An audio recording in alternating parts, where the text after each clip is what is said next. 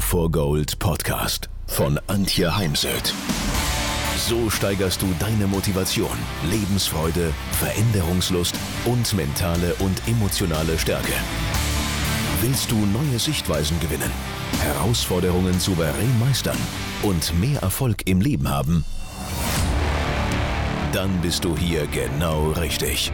Der Go for Gold Podcast von und mit Mentalcoach und Deutschlands renommiertester Motivationstrainerin Antje Heimsöth.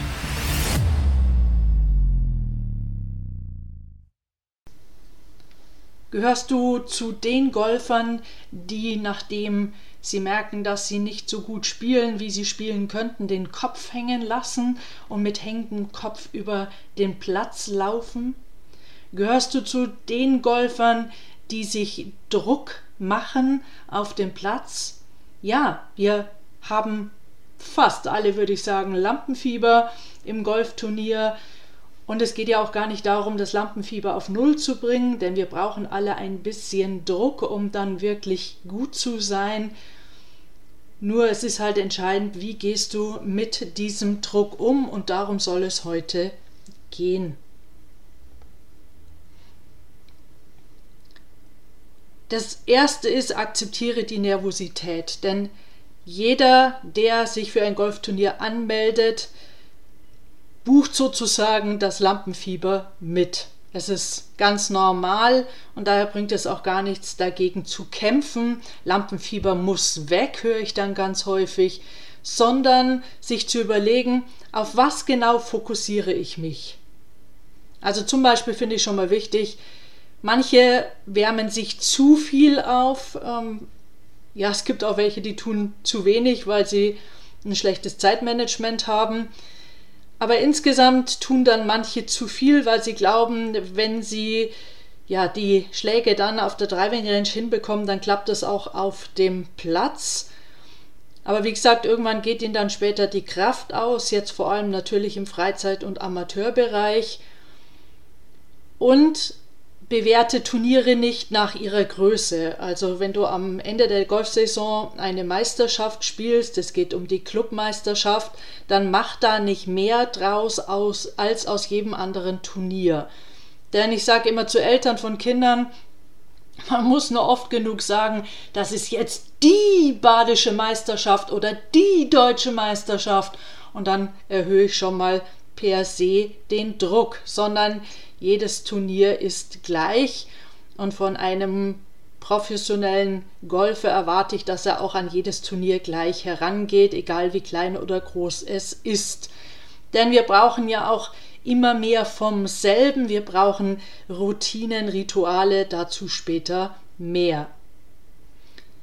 Genieße das Golfturnier, genieße die Natur, genieße die Menschen, mit denen du spielst. Und da sind wir beim ganz wichtigen Punkt, dem Flow. Denn nur im Flow ist Höchstleistung möglich. Was ist Flow?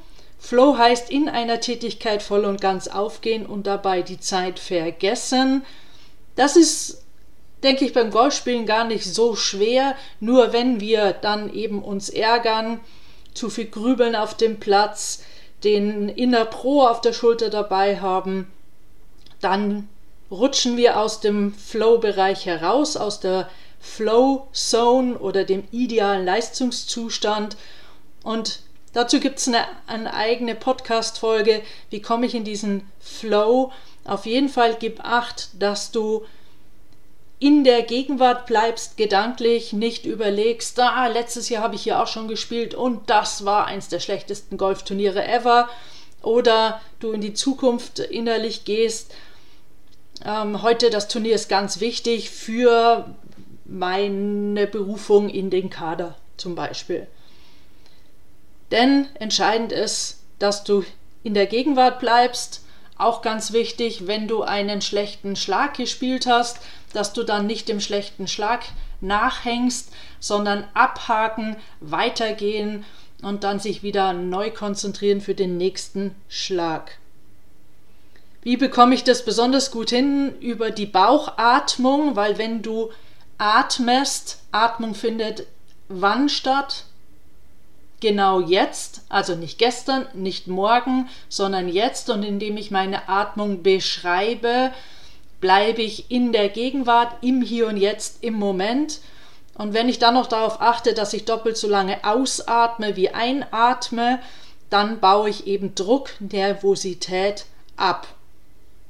Also wenn man mal seinen Druck skaliert auf einer Skala von 0 bis 10, 0 hieße, hm, ich habe gar keinen Druck, 10 maximaler Druck, dann kannst du allein durch Bauchatmung deinen Druck, deine Nervosität verringern. Und wenn du das dann noch kombinierst mit einem Ruhebild, du gehst innerlich an einen Ort der Ruhe, es kann sein der Strand im Sonnenuntergang, man sieht schon, wie die Mondsichel sich im leicht bewegten Wasser spiegelt, oder du sitzt innerlich auf dem Steg an einem See, hörst die Vögel zwitschern, der Nebel wabert, oder ein Klient von mir geht in die Berge auf eine Hütte, wo er etwas isst und trinkt. Seine Eltern sind dabei und ich lasse diese Bilder dann über die fünf Sinne genau beschreiben. Also was siehst du, was hörst du, was fühlst du und das sollte natürlich was Positives sein und eventuell was riechst du, was schmeckst du. Also ich habe mir dann auch diese Hütte beschreiben lassen, die aus Holz ist, damit er sich wirklich an diesen Ort beamt. Tu mal so, als ob du jetzt in den Bergen auf der Hütte wärst. Und wenn du das kombinierst eben mit der Bauchatmung, dann wird sich schon mal dein Stressskala, deine Druckskala verringern, nach unten bewegen. Genauso kannst du natürlich Atmung mit Erfolgsvisualisierung kombinieren. Du visualisierst den perfekten Schwung. Vom Mindset her überleg dir Affirmationen, die dich unterstützen. Zum Beispiel, ich weiß, wie man Golf spielt. Oder du weißt, wie man Golf spielt. Das muss man mal für sich ausprobieren, sind besser die ich formulierten Affirmationen oder eine, die mit du beginnt. Achte auf deine Körpersprache. Du solltest die Körpersprache eines Gewinners zeigen und eben nicht den Kopf hängen lassen, sondern lass deinen Kopf oben, schau, wo du hingehst, richte dich auf, Brust raus, ähm, Kinn in die Senkrechte oder leicht darüber und gehe entschlossen von Ball zu Ball, denn ich erkenne schon an der Körpersprache, wo jemand innerlich gerade steht. Gibt er gerade auf, resigniert er oder bleibt er eben dran. Denn, und das ist ein ganz wichtiger Punkt, es wird nicht aufgegeben vor Loch 19. Also erst wenn wir bei Loch 18 eingelocht haben, dann können wir innerlich aufgeben oder frustriert sein oder beides, aber vorher nicht. Denn gerade im Golfsport wissen wir, man kann noch eine Menge retten. Ich erinnere mich da gerne an ein Erfolgserlebnis in Österreich. Wir haben eine Auftaktrunde, ein, ein erstes Turnier gespielt. Ich meine, es war sogar in Ampfelwang damals zweimal neun Löcher. Es hat geschüttet, was nur vom Himmel kam. Ich habe die, die ersten neun mit zwei Damen gespielt, die ja sehr am Rummaulen waren, auch nicht sehr gut gespielt haben. Und es waren schlechte erste neun Löcher. Eine Dame hat sich dann verabschiedet aufgrund des Wetters und ihrer schlechten Runde, also ihrer schlechten Schläge. Ja, und irgendwie habe ich dann die Kurve bekommen und habe dann richtig aufgedreht und habe letztendlich dann noch gewonnen. Also, das ist ja das Tolle am Golfen. Selbst wenn wir einen Strich haben, wenn wir ein Loch streichen, heißt das noch nicht, dass, es, dass wir raus sind, dass nicht noch ein gutes Ergebnis möglich ist dann zähl nicht mit. Also ich wäre nicht aufs Ergebnis fokussiert, denn das erhöht den Druck. Also nicht, äh, wenn man zum Beispiel gut abgeschlagen hat, ähm, dahin zu gehen, dass man sich jetzt innerlich sagt, ah, jetzt habe ich eine Chance auf ein Birdie oder als äh, Freizeitspieler, wie ich es bin, ah, jetzt habe ich eine Chance auf ein Paar, denn dann ist es meist vorbei mit Birdie oder Paar sondern agiere prozessorientiert. Wie muss ich jetzt spielen? Was will ich konkret jetzt tun? Und dann spiele ich. Hör auf, dich zu vergleichen, wenn du mit anderen spielst, denn jeder entwickelt sich in seinem eigenen Tempo. Der eine braucht mehr Zeit, der andere weniger Zeit. Dann sind wir ja auf Golfturnieren heute im Amateur- und Freizeitbereich mit sehr unterschiedlichen Altersklassen unterwegs. Man weiß ja selber nie, wann hat jemand angefangen, wie lange spielt schon jemand. Und daher macht es einfach überhaupt keinen Sinn, sich zu vergleichen, sondern wiederum konzentriere ich dich immer wieder auf das, was will ich jetzt genau oder was will ich jetzt konkret tun. Und da bin ich beim nächsten Punkt, dem Commitment. Änder nicht aufgrund deiner Nervosität deinen Schlag, deinen Schwung und schon gar nicht, wenn du schon am Ball stehst. Änder nicht deine Absicht, auch wenn es schlecht läuft. Denn die Gefahr ist, dass wir zum Beispiel unser Spiel beschleunigen, dass wir schneller spielen als am Anfang oder schneller spielen als sonst im Training. Und du weißt, wie wichtig gerade beim Golfen Tempo und Rhythmus sind. Dann überleg dir mal ein, eine, einen Anker für ein Reset. Also, wenn mein Handy nicht funktioniert, ich kann zum Beispiel morgens die E-Mails nicht abrufen, was mache ich? Ich fahre das Handy runter, ich starte es neu. Und wie schaut sozusagen dein Handy-Neustart aus? Ähm, das sich mal zu überlegen und dafür dann eventuell ein Wort, Symbol oder eine Geste zu finden, hilft, aus dem schlechten Spiel auszusteigen. Und dabei ist natürlich ganz wichtig der Umgang mit negativen Gedanken, denn dein innerer Mitarbeiter zwischen den Ohren versteht Verneinungen nicht. Er führt ziemlich brav aus, was du ihm sagst. Die Gehirnforschung sagt, unser Gehirn oder unser Mitarbeiter da zwischen den Ohren ist dumm und naiv. Das ist zum einen schade, weil er eben uns das Denken nicht abnimmt. Zum anderen können wir es natürlich gut für uns nutzen. Bedingt eben, dass wir klar kommunizieren im Kopf, was wir wollen. Nicht, was wir nicht wollen. Also es geht nicht darum, ich will nicht ins Wasser spielen, sondern ich fokussiere, ich visualisiere den Landeort auf der anderen Seite, was auch nie die Fahne selbst ist. Denn selbst wenn es ein eine kurze Distanz ist, dann muss der Ball ja aufkommen und ins Loch rollen. Denn auch das erlebe ich oder höre ich manchmal als Fehler bei Golfanfängern. Und solltest du doch mal ins Grübeln verfallen, äh, sehr viel negative Gedanken da sein, dann brich den Schlag ab und fange neu an. Ja, also auch hier ich erlebe natürlich ganz oft, äh, ich sehe, dass jemand schon mit den Schultern zuckt oder irgendeinen Ton der, der Resignation von sich gibt und statt eben abzubrechen, spielt er dann doch oder schlägt eben ab und ja, was soll ich sagen, geht dann oft eben in die Grütze. Und ich frage dann äh, ganz oft, hey, was hat dich jetzt gehindert abzubrechen? Weiß nicht. Also da braucht es oft die Erlaubnis. Manche machen sich dann Gedanken, ob sie dann zu langsam werden oder wie die anderen über sie denken, wenn sie jetzt nochmal neu anfangen. All das, du spielst für dich, bleib bei dir und dann Pre-Shot-Routine, das heißt immer das gleiche in der gleichen Reihenfolge.